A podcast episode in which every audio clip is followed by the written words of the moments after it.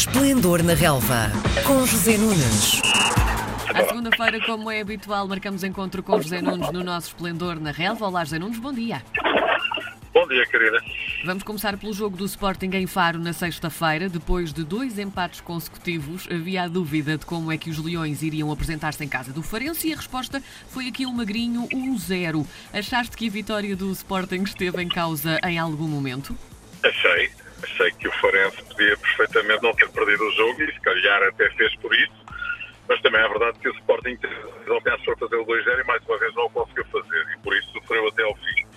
E realmente poderia ter acontecido perfeitamente um terceiro empate consecutivo e mais dois pontos eh, desperdiçados na corrida ao título que foge há 19 anos. Sim. Ah, em todo o caso, creio que para além do sofrimento, que não foi pouco, é uma vitória extremamente importante porque eventualmente vai restituir alguns níveis de confiança que estavam ah, a perder-se. Ah, havia a tal recuperação de Porto e Benfica, a aproximação empreendida nas últimas jornadas, quatro pontos disputados com dois empates, e o que é facto é que o Sporting conseguiu, pelo menos para já, estancar essa hemorragia. E agora faltam sete jogos, tem seis pontos de avanço ah, sobre o Porto, sobre o Benfica, já lá vamos.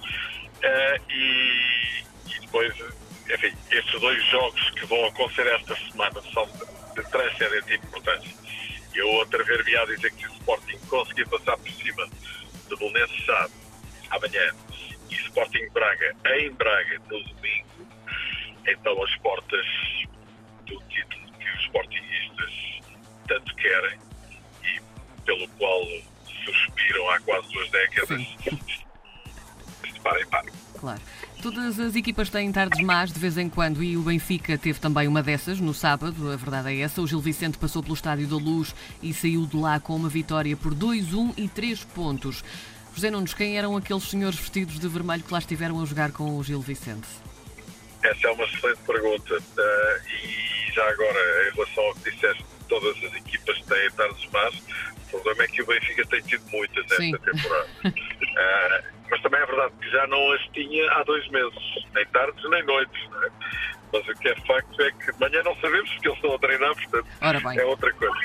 Mas eh, falando mais eh, a sério, o Benfica fez um jogo calamitoso, muito complicado. A primeira parte é impressionante. O Benfica regressou a um registro que já não se via, como já tinha a dizer e repito, há, há mais de dois meses. Eh, e de forma absolutamente eh, surpreendente, eu diria até inexplicável, numa altura em que a equipa parecia estar efetivamente a atravessar uma muito. Benfica foi completamente bloqueado pelo Gil Vicente, principalmente na primeira metade do jogo. Gil Vicente faz um grande jogo no estádio da Luz. Até que defendeu bem, nem sequer foi posto muito, muito posto à prova. O Benfica poucas oportunidades teve, remates enquadrados nenhum, eh, o que é realmente incrível.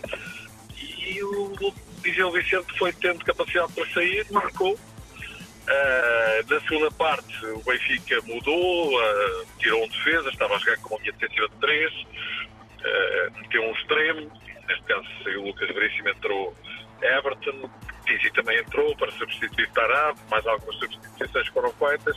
O Benfica pressionou mais, evidentemente, porque estava, enfim, numa situação eh, muito complicada. O Benfica sabia que perdendo pontos neste jogo, e nem me refiro apenas à derrota, refiro ao empate, também eh, ficaria numa situação extremamente delicada no campeonato, em relação ao primeiro, mas também em relação ao segundo lugar. E o que é facto é que é nesse período em que o Benfica está a tentar apertar o jogo e o Gil Vicente faz o 2-0, uma jogada de contra-ataque. E a partir daí percebeu-se que dificilmente o Benfica daria a volta ao texto, ainda conseguiu fazer um gol já na ponta final, mas não deu para mais. Teve várias oportunidades, poderia perfeitamente ter marcado mais golos. Mas olhando para o produto da exibição do Benfica e para aquilo que o Gil Vicente fez, é justo reconhecer que o resultado é também ele justo. Ou seja, o Benfica foi penalizado eh, por uma exibição, particularmente na primeira parte, eh, absolutamente inexplicável e realmente não se conseguem encontrar razões para isto. Jesus também não as deu. A única coisa que ele referiu foi anti-jogo por parte da equipa do Gil Vicente. Não me pareceu. Pareceu-me que fundamentalmente o contribuiu para que o Benfica tivesse registado esta derrota extremamente penalizadora e provavelmente vai uh, enfim, escrever definitivamente a sua história esta temporada no campeonato, foi o facto de ter feito uma má exibição. Tão simples como isto. Muito bem, vamos então para o Porto. Estava guardada a ida à Madeira este fim de semana. O adversário era o Nacional, aqui último na tabela, que tem também somado derrotas e derrotas. É verdade que os azuis e brancos, José, hum, conseguiram um resultado final positivo de 1-0, mas isso também significa que tiveram aqui uma tarde descansada? Não. Uh, se eu te disse que o Benfica jogou mal, o Porto foi exatamente a mesma coisa. Sim. Uh, exato. Não, nem melhor nem pior. É a mesma coisa. Atrever-me a dizer ritmo baixíssimo, equipa muito desgastada, ehm, enfim, pelos últimos jogos, particularmente a Liga dos Campeões. Apesar de tudo, já tinham decorrido cinco dias, mas foi um Porto preso por arames, aquele que se apresentou em termos físicos ontem no, no na Madeira, hum, na Choupana, no Funchal, uhum. frente a este Nacional que nos últimos dois jogos tinha levado só 5-1 em cada um. Uh, ou seja, 10-2 em dois jogos nos primeiros, uh, nas primeiras partidas que Manuel uh, Machado fez à frente da equipa. Ontem esperava-se uma vitória fácil do Porto, mas não foi nada disso que aconteceu. O Nacional tem logo um penalti aos 5 minutos, que desperdiça. Boa defesa de Marchesino e má execução do homem do Nacional. Uh, aquilo que se viu foi a equipa do Nacional atacar o Porto, Porto em dificuldades, sem conseguir criar perigo, sem conseguir equilíbrio, sem conseguir mudanças de velocidade, equipa muito desgastada, já tinha de dizer. De repente, o guarda-redes nacional oferece um gol ao Porto, Taremi marcou, como não podia deixar de ser, e bem, e a partir daí o jogo acabou. Ou seja, o, o Nacional ainda atacou, ainda teve algumas oportunidades, o Porto tem uma, creio eu, uma chance para fazer gol no final da primeira parte, na segunda parte não, limitou-se a gerir o resultado. O Nacional teve algumas investidas, não conseguiu marcar, o que também não surpreende, pois nem de penalti conseguem, iriam conseguir de, de, bola corrida, não era fácil.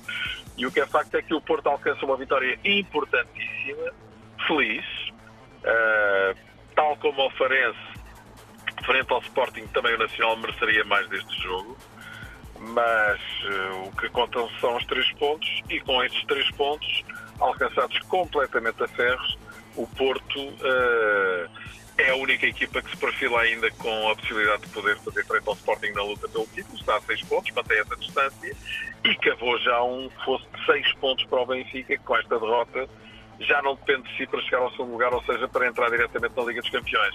E o mesmo valendo para o Braga, que empatando mais um jogo já ficou extremamente distante uh, dos lugares da frente. Está a 14 pontos do Sporting e está a 8 pontos do Porto. E já agora, o Benfica ficou, para além dos 6 da Praça Centro ao Porto, a 12 do Sporting.